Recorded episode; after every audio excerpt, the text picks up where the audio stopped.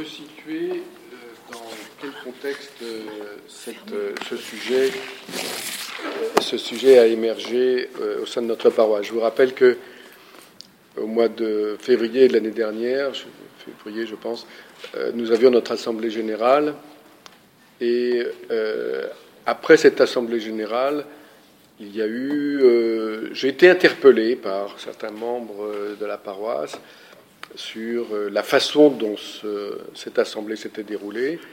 Et, euh, et euh, certains membres de la paroisse. Certains, membres, voilà. et j'ai le souvenir d'un entretien téléphonique avec l'un d'entre nous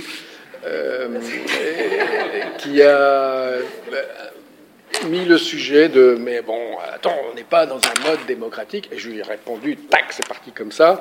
Euh, la démocratie, la, pratique démocratique n'est pas une pratique ecclésiale. Oh, qu'est-ce que j'avais pas dit ça, a été, ça, a été, un peu, ça a été un petit peu euh, explosif. Et puis on en a reparlé dans des échanges. Et je me suis dit que le sujet était vraiment un sujet très, très, très important, un sujet de fond et euh, que c'était euh, difficile euh, de faire une introduction sur ce sujet de ma part ou de la part de Jean-Baptiste, enfin en tout cas des membres du clergé, c'était difficile d'introduire le sujet, étant à ce moment-là jugé parti. Et j'avais gardé un excellent souvenir d'une situation un peu compliquée que nous avions vécue dans la paroisse, où le fait que nous ayons invité Père Alexis Truve, qui était un qui est en position euh, externe sur des sujets sensibles au sein de la paroisse, avait permis d'avoir des échanges dont j'avais, pour ma part, gardé un excellent souvenir, et je crois vous aussi. Donc, fort de ça, bon, euh, je me suis dit, il y, a, un vrai sujet, euh, et j'avais pas envie d'enterrer cette thématique, euh, bon, parce qu'elle était trop compliquée. Et puis, ben, l'idée est venue d'interroger Michel, Michel euh, Sologoub. Alors, euh, je voudrais présenter Michel pour dire pourquoi j'ai pensé à Michel. D'abord, vous savez, vous ne savez peut-être pas, mais la famille Sologoub, c'est une famille qui est une famille qui est un, fait partie des grands serviteurs de l'Église. pour ma part, je connais deux frères, Michel et son frère Pierre. Vous avez peut-être le souvenir que nous avons accueilli ici dans la paroisse Stéphane, qui est l'un des neveux de Michel, Stéphane qui dirige la, chorale Saint-Martin. Et nous avons vécu un moment euh, qui est maintenant euh, ancré dans nos mémoires. Euh, donc voilà, Michel est un, universitaire du monde de l'économie, était professeur en économie dans, dans, une université, je ne sais pas laquelle, à Paris. Euh, à Paris 1, c'est ça? Merci, docteur. Euh, et euh, il, est, il est retraité depuis une petite année, ou moins d'un an, dans ces eaux-là? Plus que ça. Plus que ça. Bon, oh, on voit le temps passer.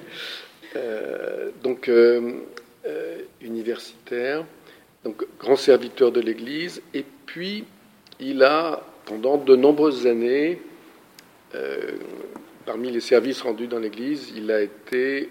Euh, quelle est la fonction exacte euh, secrétaire, secrétaire, du conseil épiscopal de, euh, de la rue d'Aru, donc avec des évêques qui se sont succédés. un seul évêque. Un seul, donc avec, avec l'archevêque Gabriel, que certains d'entre vous connaissent. personnellement, je le connais aussi un peu. Bien.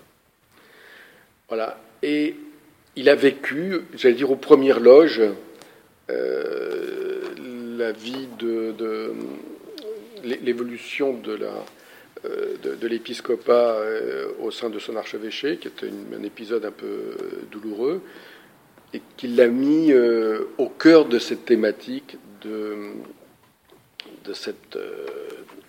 la façon dont le pouvoir s'exerce dans l'Église. Alors le propos n'est pas de parler de ce qui s'est passé là, mais c'est plutôt de, euh, de, tirer les fruits. Et je lui ai demandé s'il accepterait de porter une dimension à la fois euh, euh, spirituelle et bon, théologique spirituelle sur le pouvoir dans l'Église. Merci beaucoup. oui. En fait, je me propose simplement d'introduire le sujet, puisqu'il faut, faut, ensuite discuter, il faut ensuite échanger. Alors, comme, on dit toujours, euh, je serai bref, il y a la version euh, anglaise de cette formule, c'est-à-dire, euh, pendant mon exposé, vous pouvez consulter vos montres. En revanche, si vous, si vous commencez à secouer vos montres pour voir si elles ne sont pas arrêtées, là, je serai, plus touché.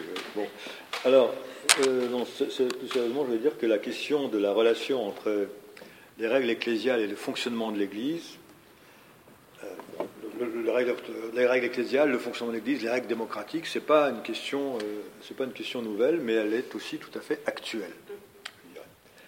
Alors, euh, en fait, ce que, ce que l'on peut dire, c'est qu'il y a une crise profonde de l'institution, du fonctionnement ecclésial, de, l'institution ecclésiale dans, notre Église orthodoxe. Une crise profonde. Et cette crise profonde, elle provient, entre autres, elle se manifeste entre autres par la crise de l'autorité de l'évêque. Enfin, qu'est-ce qui se passe au niveau, au niveau épiscopal? Alors, euh, bien sûr, on peut attribuer cette crise à beaucoup de facteurs, notamment à la chute du mur de Berlin qui a commencé à développer des réflexes identitaires chez certains, dans certaines églises euh, orthodoxes. Euh, mais hum, ce qui est sûr, c'est que euh, cette crise, elle date de il y a très longtemps en fait. Hein. On verra que même Tertullien, donc au IIIe siècle, fin du Xe siècle, Tertullien déjà mettait l'accent sur la crise de l'autorité épiscopale. Donc c'est pas, pas, pas tellement nouveau.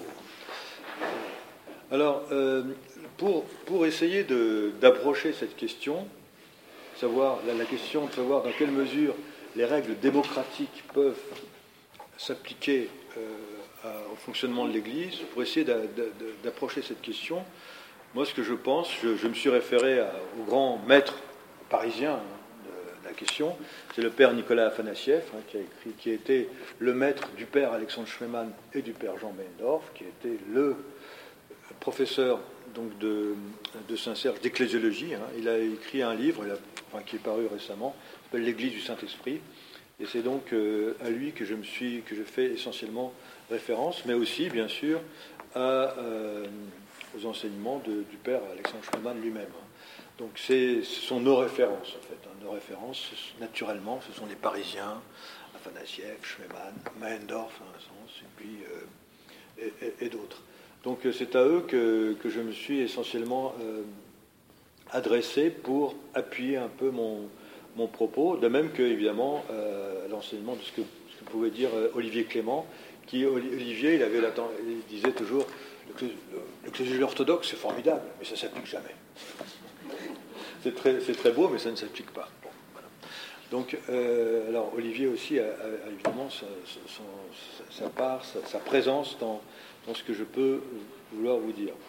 Alors, euh, le point, c'est euh, quelle est la place donc de, l'évêque et quelle est la place de l'autorité, disons l'autorité épiscopale, dans le fonctionnement de l'Église institutionnelle. Et, est-ce que les, règles démocratiques peuvent s'appliquer dans ce cadre, dans le, cadre euh, ecclésial? Par exemple, le choix de l'évêque, l'admission à la, de la communion d'une personne peuvent-ils être soumis à une décision démocratique, par exemple? Alors, pour répondre encore une fois à cette question, la, méthode qui a été utilisée par notamment Afanassiev, c'est de se référer un petit peu à ce qui se passait dans l'Église primitive. revenir quelque sorte. Parce qu'en fait, ce qu'il faut savoir, c'est qu'on est toujours est très respectueux de la, de tradition dans l'Église orthodoxe. Mais la question, c'est de savoir de quelle tradition s'agit-il? De quelle tradition? Est-ce que c'est une tradition, qui date du 19e siècle? Donc le, effort, le, réflexe des grands spécialistes comme Afanassiev, c'est de dire bon, on va se référer à l'Église primitive, ce qui se passait immédiatement, enfin au moment où le Christ venait d'être venait de, ressusciter et qu'il était remonté, où l'Église commençait à fonctionner, donc telle qu'elle fonctionne dans les actes des apôtres et par la suite. Donc c'est le premier siècle, du premier, ce qui se passe entre le premier et le troisième siècle, qui est la référence. après, il y a eu euh, tout un, développement, et d'ailleurs Afanassiev lui-même dit que le droit, le droit, qui n'était pas un mode de fonctionnement habituel dans l'Église, le droit, est entré dans l'Église dans l'Église à partir de façon un peu systématique à partir du IVe siècle de la période constantinienne, et puis surtout, c'est devenu une discipline indépendante à partir du XIIe siècle en Occident, puis ça s'est répandu en Orient après le XIIe siècle. Hein. Donc, et puis alors en XIXe, on a eu un retour sur, bon, on commençait à se poser des questions à nouveau. Comment, est, comment est-ce que c'est possible de, faire fonctionner le droit dans le, dans le, de faire, d'utiliser un droit dans l'usage du fonctionnement de l'Église qui est fondé sur le, pouvoir de l'amour. Le, dernier chapitre du livre de Nicolas Afanassiev s'appelle Le pouvoir de l'amour. Le pouvoir de l'amour. C'est-à-dire en fait, dans l'Église, le, pouvoir, c'est le pouvoir de l'amour. Donc en fait, en réalité, ce que, moi, ce que, je considère, c'est que euh, nous, sommes, euh, nous avons eu recours au droit parce qu'il manquait d'amour. Il manquait d'amour. Le, corps du Christ comme l'Église comme corps du Christ, comme lieu où euh, se manifeste l'amour, avait été plus ou moins abandonné, avait été instrumentalisé par le pouvoir euh, politique. et du coup, on a dû avoir recours au droit pour protéger en quelque sorte une partie de, ce qui est sacré dans l'Église elle-même.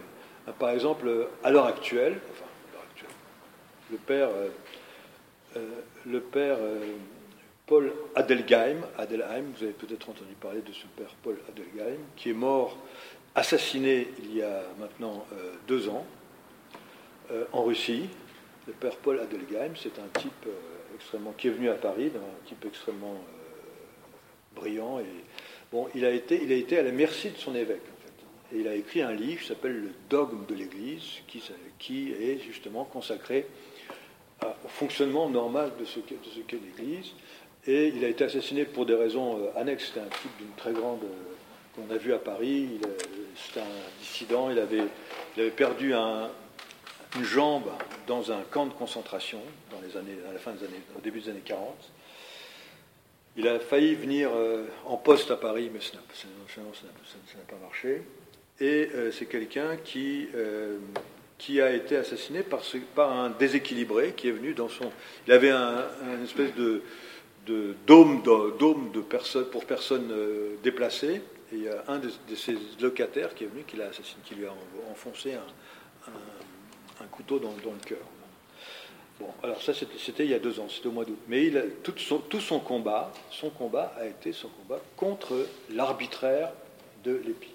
C'est-à-dire en fait que, en fait, à la place de l'amour qui, qui doit être le, centre, le moteur de la vie de l'Église, on a eu des gens qui, ont commencé à persécuter les uns et les autres. Et donc, euh, il mettait l'accent sur le droit comme moyen de protéger celui qui est persécuté. Alors, si on revient euh, maintenant, si on revient à l'Évangile en tant que tel, l'Évangile met clairement les, fait clairement une distinction entre ce qui appartient à la société civile et ce qui appartient à l'Église. Hein, on se souvient d'abord de la, première formulation qui est celle du Christ, il dit rendez à César ce qui est à César et à Dieu ce qui est à Dieu. Bon, c'est une distinction absolument claire. Et ensuite, il y a une autre distinction qui est, euh, est, très, est euh, importante pour notre sujet, à mon avis. C'est dans, dans l'évangile de Marc, chapitre 10, euh, ceux qu'on regarde comme des chefs des peuples les commandent en maître et les grands personnages leur font sentir leur pouvoir. Le Christ ajoute, mais cela ne se passera pas ainsi parmi vous. Cela ne se passera pas ainsi parmi vous. Il n'en sera pas de même parmi vous. Quiconque veut être grand parmi vous, qu'il soit votre serviteur, et quiconque veut être le premier parmi vous, qu'il soit votre esclave. Donc il y a deux, deux façons de concevoir l'exercice du pouvoir. Il y a la façon de la société civile, ceux qu'on regarde comme chefs des peuples, les commandants maîtres. Et ça, c'est ce qui se passe dans la société civile. Puis dans, l'Église, ça doit être différent. Quiconque veut être grand, qu'il soit votre serviteur. quiconque veut être le premier parmi vous, qu'il soit votre esclave. Donc, euh, euh, la, distinction entre le fonctionnement de ce qui est la société civile et le fonctionnement de ce qu'est l'Église, elle est cette distinction est évangélique. Hein. Il n'en sera pas de même parmi vous. Voilà, ça c'est le point, le point central que je voulais, euh, euh, indiqué, il ne sera pas de même parmi vous. Alors, qu'est-ce que ça veut dire que dans la société civile, c'est évidemment, d'un côté dans la société civile, ceux qui regardent, ceux qu'on regarde comme les chefs, les comme chefs des peuples, les commandent en maître, et les grands personnages font sentir leur pouvoir. ça, c'est vrai dès qu'il y a une règle démocratique, dès qu'il y a une règle juridique en général, et une règle démocratique en particulier. La démocratie, c'est aussi, euh, c'est aussi en quelque sorte la, tyrannie, en quelque sorte, de la, majorité. Euh, donc, euh, si on considère les, gens qui, qui, réfléchissent sur ce qu'est la démocratie aujourd'hui, je pense notamment à un, philosophe contemporain qui il dit que la démocratie est le pouvoir du peuple, c'est un régime politique où tous les pouvoirs puisent leur légitimité dans le peuple, où tous les pouvoirs sont exercés par le peuple ou ses représentants. Et il indique aussi que la démocratie, c'est une organisation des, séparations. Il elle met des séparations là où les autres régimes n'en mettent pas. Il y a des séparations. Alors, la séparation, il y a la séparation des professions, la séparation des pouvoirs, judiciaire, le pouvoir législatif, le pouvoir exécutif, la séparation de l'Église et de l'État, la, séparation de la société civile et de l'État, ce sont deux choses qui sont différentes, la, séparation du représenté et du représentant. Pour qu'une démocratie fonctionne, une démocratie moderne fonctionne, il faut que l'on fasse ces, ces, séparations. La, la séparation des faits et des valeurs, de la science et de la vie. La démocratie ne met une, limite entre les, faits et les valeurs. Donc, euh, dans la société civile, on a tendance à accentuer ces séparations pour qu'elles puissent fonctionner. Et en fait, ce qui se passe euh, justement en Russie, d'ailleurs, euh, ça, vient en Russie, vous savez que le, dissident et, oligarque russe Mikhail Khodorkovsky a déclaré à Paris qu'il était prêt à contribuer il ne veut pas être président en tant que tel, mais il est prêt à contribuer à mettre en place un régime à l'européenne, ce qu'on appelle à l'européenne, c'est-à-dire un régime dans lequel il y ait une succession de, de, pouvoirs, que le pouvoir soit transmis de façon légitime d'une opposition à une autre, enfin d'un tenant du pouvoir à une opposition, etc., en cas de victoire, etc. démocratie à l'européenne, c'est une démocratie dans laquelle il y a, euh, il y a changement naturel et clair du pouvoir d'une majorité, selon la, majorité qui, s'exerce. Eh bien, lui, euh, Khodorkovsky, lui disait qu'en fait, il était prêt à contribuer à la mise en place d'une situation dans laquelle le, pouvoir soit prêt à limiter, à se limiter, à se, se limiter pour pouvoir laisser la place à d'autres. Donc la démocratie, c'est un peu une situation dans laquelle le pouvoir se limite pour laisser la place, pour, pour pouvoir, que, la démocratie puisse fonctionner. Bon, euh, alors, dans, dans, l'Église, euh, il n'en sera pas de même parmi nous. Dans l'Église, c'est pas la même chose. Parce que l'Église, d'abord, ce n'est pas, ce n'est pas la société civile. C'est l'ensemble, l'Église, c'est l'ensemble de ceux qui sont appelés par Dieu. Ils sont appelés les ecclésias, sont appelés par Dieu, sont tirés de, de, de, la, de la société pour pour justement célébrer à l'Eucharistie. Le, fondement de tout, c'est de se réunir autour de la table eucharistique, comme dit le Père Nicolas, epitaptos, c'est-à-dire autour de l'unique nécessaire. Nécessaire, c'est justement la, dans la table eucharistique, autour de la table eucharistique. c'est là que se fonde l'assemblée eucharistique se fonde Et là, c'est une assemblée dans laquelle il n'y a plus ni juifs, ni grecs, ni hommes libres, ni, esclaves, ni femmes, ni hommes. il n'y a plus les, séparations dont euh, a, besoin la, démocratie pour fonctionner n'existent plus dans l'Église, parce que fait tout est, tout est euh, un en Christ. Hein. Donc c'est tout, le contraire de la société civile.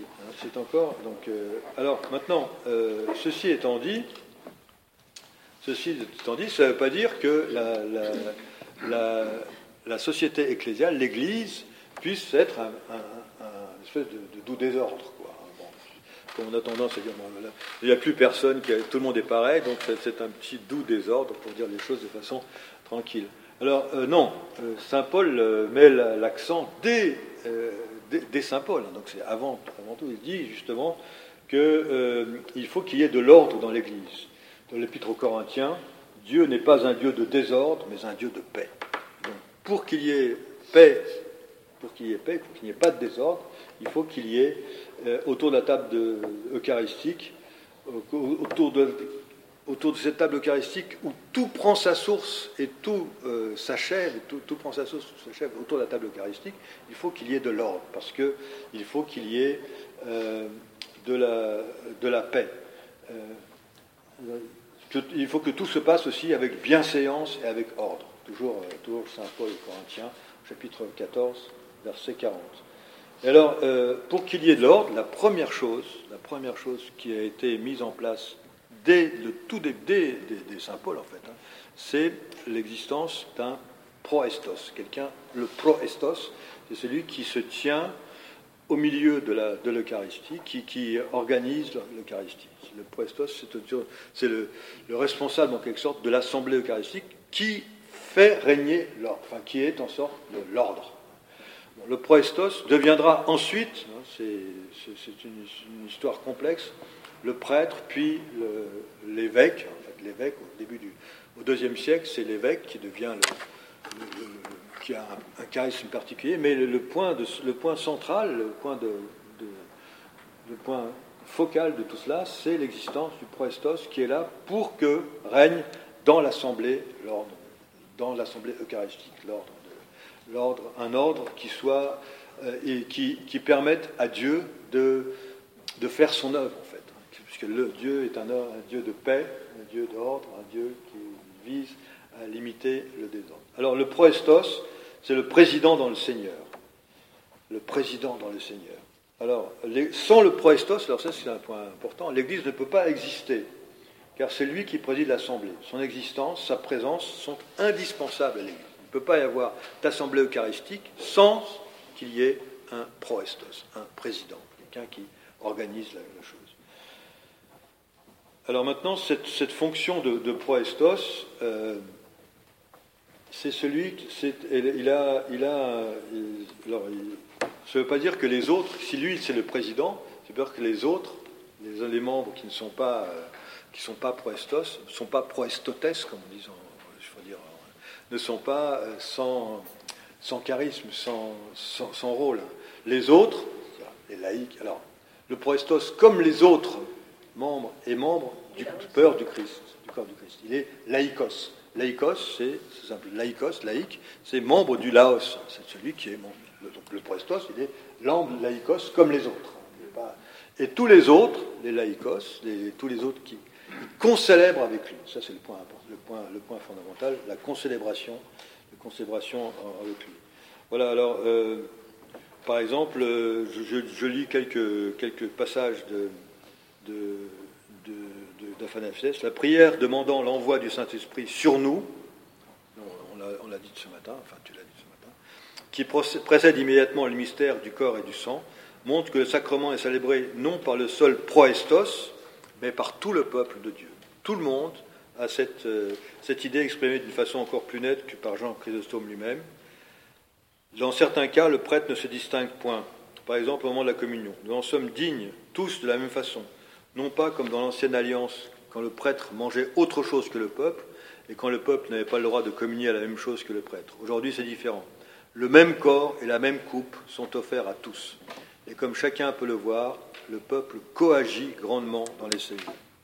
Les actions de grâce sont communes elles aussi, car ce n'est pas le prêtre seul qui rend grâce, mais tout le peuple.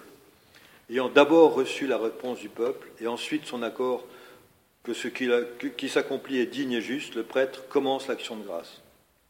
Et quoi d'étonnant alors à ce que les, deux peuples clament avec le prêtre quand celui-ci chante ses hymnes sacrés avec les chérubins et les puissances célestes. Au moment même du redoutable mystère, le prêtre prie pour le peuple, et ce dernier prie pour le prêtre, car les paroles « et avec ton esprit », que l'on chante toujours, ne, signifient rien d'autre. Et avec ton esprit, c'est la, participation du, la participation du, du, peuple. Maintenant, euh, le, peuple aussi euh, est revêtu du, sacerdoce royal. C'est le sacerdoce royal. C'est le sacerdoce royal du peuple de Dieu se manifestait dans l'assemblée eucharistique. chaque participant y servait Dieu son Père comme prêtre, non pas seul, mais en concélébration, avec tout le peuple, et nécessairement avec ses proestotes, avec ses proestos au pluriel. Donc tous célébraient, chaque participant célébrait et servait Dieu le Père en concélébration avec tout le peuple. Ceux-ci, en tant que membres du peuple de Dieu, ne se différenciaient pas du peuple. Ils officiaient comme prêtres ensemble, avec tout le peuple. Par conséquent, pas plus que les autres membres de l'Église, ils ne pouvaient officier seuls. Toutefois, l'assemblée eucharistique était impossible en leur absence, parce qu'alors il n'y avait pas d'Église. En l'absence de Prestos, il n'y a pas d'Église. Tel fut leur ministère et telle fut leur différence par rapport aux autres membres de l'Église. Le charisme de Proestos était accordé uniquement à ceux que, Dieu, a, que ce Dieu avait appelé à ce ministère et qui avait établi lui-même. Ce qui les différenciait, ce n'était pas le charisme sacerdotal accordé par Dieu à chaque membre de l'Église, chaque membre de l'Église porte le charisme euh, sacerdotal, donc il est prêtre, chaque membre de l'Église est prêtre, chacun d'entre nous. Mais celui qui préside, il, a, un charisme sacerdotal qui est. Euh, celui qui préside, il a un charisme de proestos, c'est-à-dire que euh, cette composition de l'assemblée eucharistique exclut toute question de rang divers du clergé dans l'Église primitive. Tous y étaient prêtres, il n'y avait pas de prêtre qui le soit à un titre spécial tous sont prêtres, tous sont rois et prêtres, tous les membres de la communauté sont mais il y a un proestos, celui qui organise. Et non seulement il organise la, célébration, mais il a d'autres, il a d'autres, il a d'autres fonctions, il a d'autres fonctions que sur lesquelles euh, le père Nicolas Fénessès revient. Par exemple, il doit prendre soin du trésor de la foi il prend, soin du trésor de la foi. Mais alors, euh, le trésor de la foi, évidemment, il, en prend soin, euh, pas simplement comme ça, hein, comme il en prend soin, il doit, il doit aussi l'appliquer lui-même. C'est-à-dire qu'en fait, il n'est pas, pas tout seul à prendre soin du trésor de la foi, il, le fait et il accomplit la fidélité au trésor de la foi du fait qu'il accomplit cette fidélité, il, donne l'exemple aux autres. Il donne l'exemple aux autres. Donc il prend soin du trésor de la foi par la parole et par l'exemple. C'est lui qui a aussi porte le ministère de, l'administration.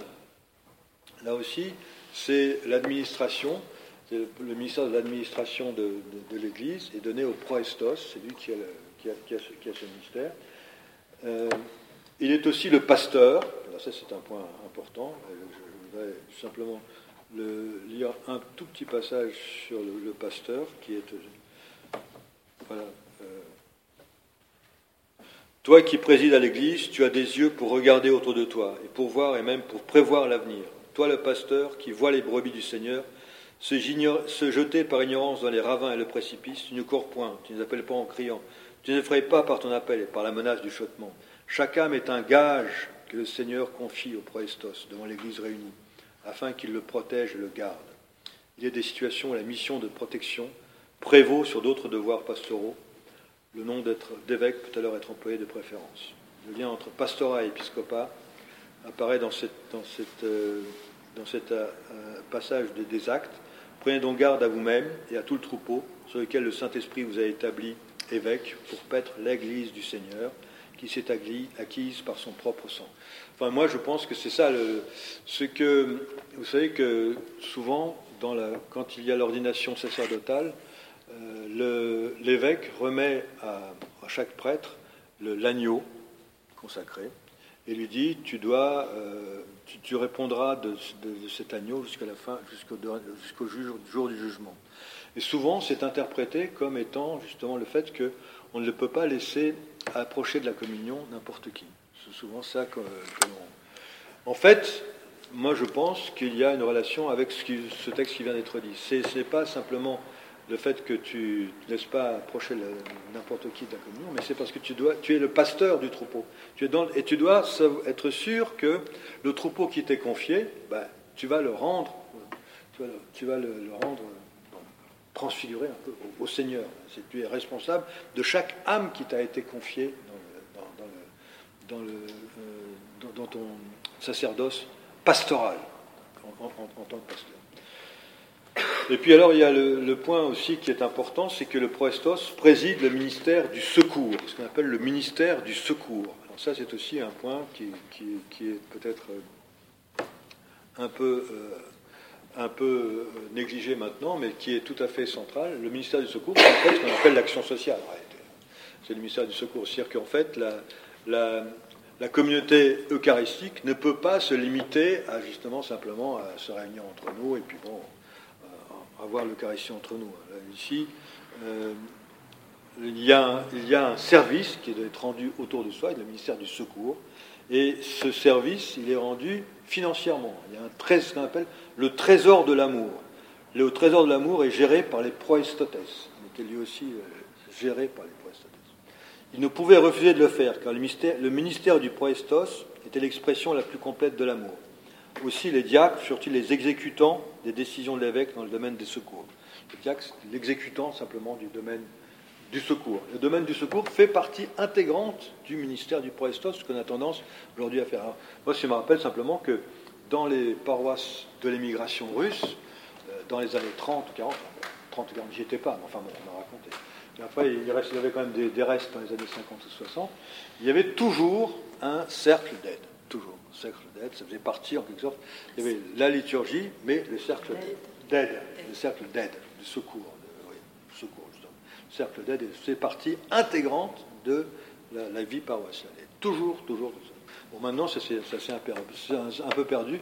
On a eu tendance à se concentrer un peu sur la liturgie, sur le, bon, le chant, etc. Bon, on considère qu'une communauté qui ne chante pas bien, c'est pas Bon, il faut faire tout ce qu'on peut pour, pour, pour, chanter, etc.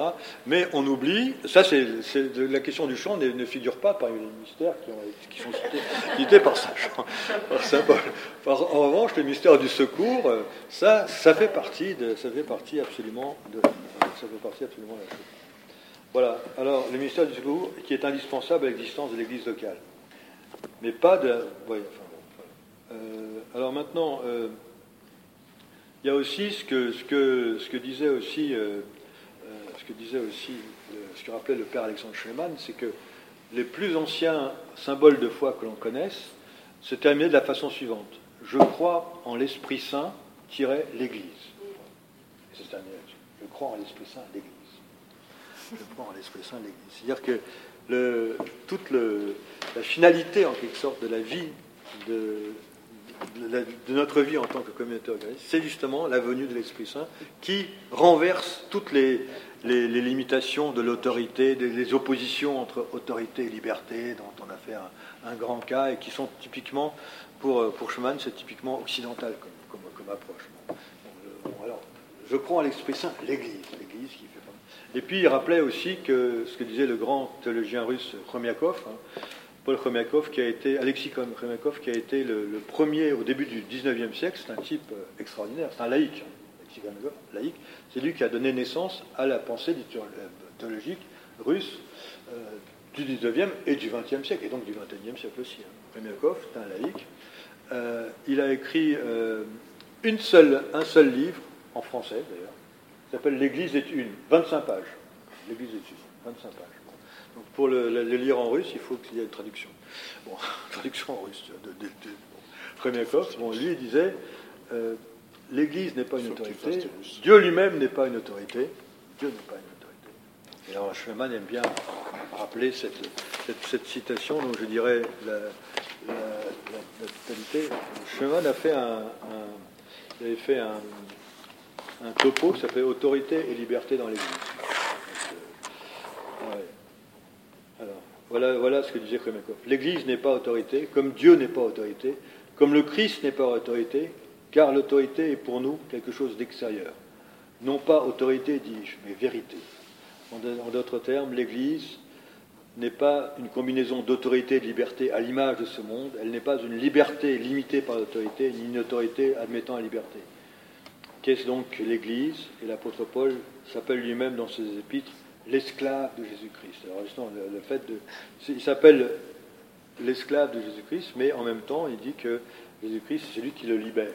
C'est aussi un, sur lequel il faut, méditer. Alors, euh, bon, donc, euh, voilà le. Alors, le, le c'est souvent l'élu. Hein. C'est souvent, il est souvent élu après la première génération d'apôtres qui désignaient, choisissaient eux-mêmes. Et ensuite, le proestos va devenir progressivement l'évêque. L'évêque, avec la, montée en puissance des différentes, des différentes églises, il devient évêque, puis archevêque, patriarche, etc. Ça, c'est au, deuxième siècle. vous vous rappelez le, les fameuses euh, paroles de saint Ignace d'Antioche, hein, qui disait là où est l'évêque, là est l'Église. Mais en fait, là où est l'Église, là est aussi l'évêque. La relation, elle est, euh, elle est, elle est ambivalente. Donc euh, Ignace, et puis. Alors maintenant, ce qu'il faut, quand même, ce qu'il faut quand même dire tout de suite, c'est que très vite, très très vite, il y a eu des limitations et l'église empirique, comme dit, euh, comme dit Afanasiev, quand il parle d'église empirique, ça veut dire que c'est l'église. Euh, bon, euh, l'église empirique a trahi les deux limitations données par le Christ durant sa vie, à la vie de l'église. Séparer le royaume de Dieu et le royaume de César. L'église a été très vite instrumentalisée par le, pouvoir et ça a conduit aux excès que l'on sait. Et puis il y a aussi alors, ce que écrit Tertullien au deuxième siècle, siècle, fin du deuxième siècle, Tertullien, il dit il y, a, quand même des limitations, il y a des, abus, tout de suite des abus qui se sont créés. Tertullien disait ironiquement que les apôtres avaient fondé les églises dans le seul but de permettre aux évêques de profiter de leurs ressources, en se protégeant des dangers qui auraient pu venir de l'autorité romaine, ou qu'ils organisaient les jeunes dans leurs églises en vue de s'enrichir. Ensuite, les Philippiques d'origine, d'origine, donc c'est un peu plus tard, hein, dépassent encore en causticité les sarcasmes de Tertullien. L'évêque, disait-il, doit être le serviteur de tous, afin d'être utile au salut de tous. Mais en réalité, les évêques ont dépassé même les méchants princes et sont prêts à s'entourer d'une garde telle des rois. Nous sommes redoutables, inaccessibles, surtout aux pauvres. Quand quelqu'un arrive jusqu'à nous et quand on nous adresse une supplique, nous sommes plus arrogants que les tyrans et les princes les plus cruels. Voilà ce que nous voyons en beaucoup d'églises renommées, surtout en celles qui se trouvent dans de grandes villes. Voilà ce qu'écrit Origène, IIIe siècle. Donc, euh, on comprend qu'il est fallu euh, quand même euh, poser un certain nombre de, de, limitations ensuite. et ce qui s'est passé, en fait, c'est que, c'est que à partir, enfin, surtout, alors, je parle de, l'expérience russe parce que c'est celle que je connais le, moins mal, disons. L'expérience russe, c'est que vous savez quand même qu'au XVIIIe siècle, euh, siècle, Pierre le Grand supprime le patriarcat. Il n'y a pas de patriarcat de Moscou dès, euh, dès 1721. Et ensuite, ce patriarcat est rétabli en 1900 au Concile de Moscou, 1917-1918 il s'est réuni en 1917-1918, ça n'a rien à voir avec la révolution russe d'octobre, hein, avec ce qu'on appelle la révolution russe d'octobre, puisqu'il euh, s'est réuni avant même, euh, les convocations été lancées avant que le, coup d'État bolchevique intervienne en octobre 1917. Il a été réuni à partir de juillet. Il s'est réuni simplement quand l'empereur a abdiqué, parce que c'était l'empereur qui empêchait finalement la tenue du concile de l'Église russe. Et euh, ce concile de l'Église russe, en 1917-1918, a rétabli d'abord le patriarcat. Et là, ils ont mis au point un certain nombre de, règles dont Afanassiev dit qu'elles limitent le pouvoir de, l'évêque.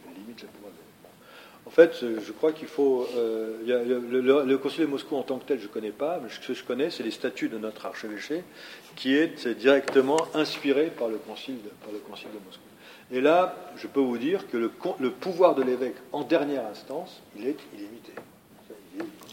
Il est illimité. C'est-à-dire que c'est lui qui décide de tout en dernière instance. Maintenant, le point fondamental, c'est bien sûr que euh, ce, pouvoir, il s'exerce dans l'amour, c'est-à-dire dans la conciliarité, dans la sobornos, comme on dit. La sobornos, la catholicité, la, conciliarité, c'est-à-dire qu'en fait, peut prendre le, on, prend le conseil de, de laïcs, on prend le conseil de laïcs, enfin de gens qui n'ont pas, qui pas le, ministère de l'administration, on prend ce conseil, et ensuite on décide. C'est ce qui s'est passé, c'est ce qui se passait avec par exemple Monseigneur Gabriel. Il prenait le conseil de tous, il très très euh, attentif à prendre le conseil de tous, d'écouter tout le monde, puis ensuite il prenait sa décision, et puis, c'était fini. maintenant, dans le concile de l'Église russe, on a aussi la, le concile de Moscou, il y a la désignation du patriarche. La désignation du patriarche qui est faite de façon démocratique. Enfin, démocratique jusqu'à un certain temps. Je m'explique. Euh, la démocratie est la, suivante. C'est-à-dire qu'en fait, on procède à un vote d'abord et euh, on prend les trois noms qui ont obtenu le plus de voix. Ceux qui ont obtenu le plus de voix sont ces trois noms. Les noms, alors il faut évidemment, il faut qu'il y ait plus de trois candidats hein, pour que ça marche. Parce que, et, ensuite, ces trois noms, ils sont mis dans une, dans un, une coupe et un starets, un moine, starets, inspiré de Dieu, le plus ancien moine de tire au sort l'un des trois noms. C'est comme ça que le, patriarche Tichon a été euh, désigné. C'est pas lui qui avait eu le plus de voix d'ailleurs. Hein. Euh, il avait eu le, nombre de voix, il était en second, je crois. Le plus ancien, celui qui avait eu le plus de voix, c'est le, poète Antoine Raprevitsky, qui est devenu le chef de l'église russe hors frontière après. C'est lui qui a eu le plus de voix, il était le plus connu. Mais son nom n'a pas été tiré. Donc il y avait la, combinaison de la démocratie et de la, de la nation. Bon, ça c'est le concile de, de, 17-18. Voilà. C'est la pratique serbe actuelle. C'est la pratique serbe actuelle. Voilà. Bon, donc euh, c'est la pratique. Euh, alors, le, point, le point aussi qui est important, c'est que dans les dans l'archevêché, justement, inspiré par le Concile de Moscou, il y a une assemblée, qu'on appelle en grec clérico-laïque, l'assemblée, assemblée diocésaine, dans laquelle il y a un nombre équivalent de prêtres et de, clercs et de laïcs. Et les laïcs sont élus par les assemblées, les assemblées paroissiales. Les assemblées paroissiales élisent un nombre de délégués équivalent au nombre de clercs dépendants de la paroisse, et l'ensemble de ces, de ces délégués et des, clercs de, du diocèse constitue l'assemblée diocésaine qui désigne ensuite un candidat à l'épiscopat et où, sont, réglées à peu près toutes les questions qui sont, euh, sont réglées. ne sont pas réglées, ils sont euh, évoquées en tout cas, et discutées. Les questions qui sont celles qui relèvent de l'Église. Voilà, alors bon, j'ai promis de ne pas être trop long, je vais, conclure. Selon le, bon principe de mon maître, euh, consiste à dire, quand on a quelque chose à dire, un exposé, il faut dire ce qu'on va dire, je crois que j'ai dit ce qu'on va dire, le dire, Maintenant, dire qu'on l'a dit. Donc, dire que... je vais dire ce que, j'ai dit. Alors, la thèse que j'ai défendue est donc très simple. D'une part, l'Église, corps du Christ, assemblée des appelés, ne fonctionne pas comme la société civile, même si les règles peuvent, peuvent en être, euh, même avec des règles démocratiques. D'autre part, il y a un mode propre de fonctionnement de l'institution ecclésiale qui est organisé autour du proestos, mais qui agit en communion, en collégialité, concilièrement avec tous les autres membres de l'Église, dans, en d'autres termes, dans l'amour et la confiance. l'amour se traduit aussi par la confiance. Par exemple, dans, l'Église que je connais, il y a des mouvements de jeunesse, par exemple la serre, qui fonctionnent en confiance, complètement indépendants du proestos, de l'évêque, mais en confiance. Les gens ont confiance. Ça, c'est un point très important. Les règles juridiques instaurées ces dernières années, Concile de Moscou sont indispensables à l'heure actuelle, compte tenu de la pratique passée où l'esprit de conciliarité a été perdu. Les statuts ne limitent pas, l'autorité de l'évêque, mais, euh, euh, une autorité bien exercée doit, euh, mais, ils permettent de, faire croître, de développer, de développer le, de développer le corps du Christ. Alors, je rappelais aussi le sens du mot autorité, ça vient du latin ogere. Et ogere, ça veut dire se développer, faire croître. Donc